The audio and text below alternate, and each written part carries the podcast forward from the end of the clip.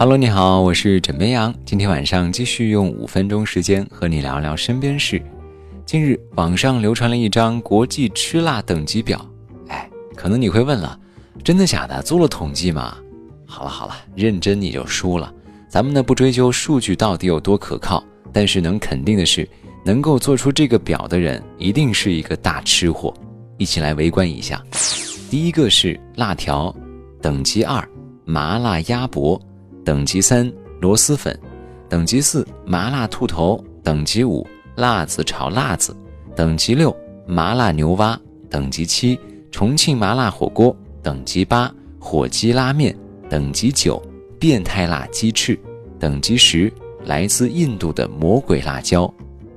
可能听完你会觉得，什么？这真的是国际吃辣等级表吗？这应该是我们村儿的吃辣等级表吧？啊，不管怎么样，我先来说一说我。作为一个不太能吃辣的湖南人，我应该能吃到第八集。像第九集的变态辣鸡翅，曾经非常火爆，但现在好像没有了。我曾经的尝试过，基本上吃完之后嘴巴就废了。所以不知道各位能吃到哪一集呢？或者说你觉得比起刚才所说的这些食物，还有哪些食物比他们还要辣呢？欢迎在今天的评论下方留言分享。近日，中国青少年研究中心团队协同中国科学院心理研究所，对青年进行了心理健康专题调查。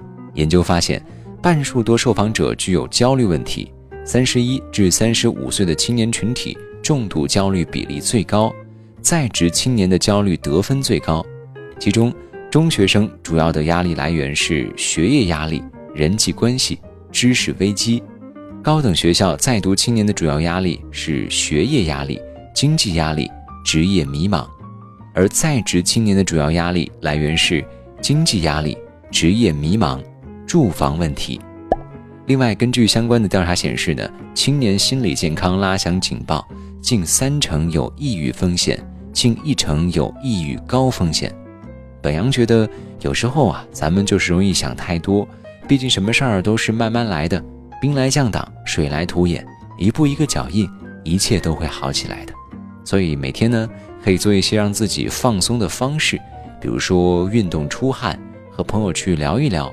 实在不行呢，就买上一堆好吃的，让自己心情变得好起来。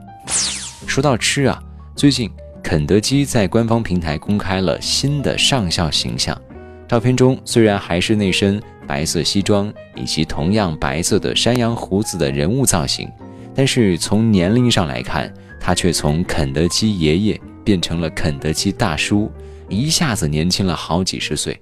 而另外一张照片中呢，肯德基大叔还撩起了一个衣角，秀出了腹肌。有网友表示，这颜值光看我都看饱了。但是有网友表示接受不了。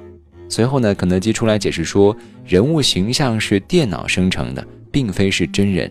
值得注意的是，肯德基并未宣布要更换原有形象。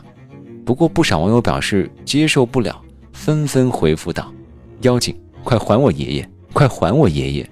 说实话，本阳并不关心换不换形象，我只关心啥时候他能出一个又好吃又便宜，还能够让我变得像肯德基大叔那样能秀出腹肌身材的新品呢？好吧，好吧，我继续去做梦了。好吧，今天呢就先跟你聊这么多。喜欢要记得点击订阅。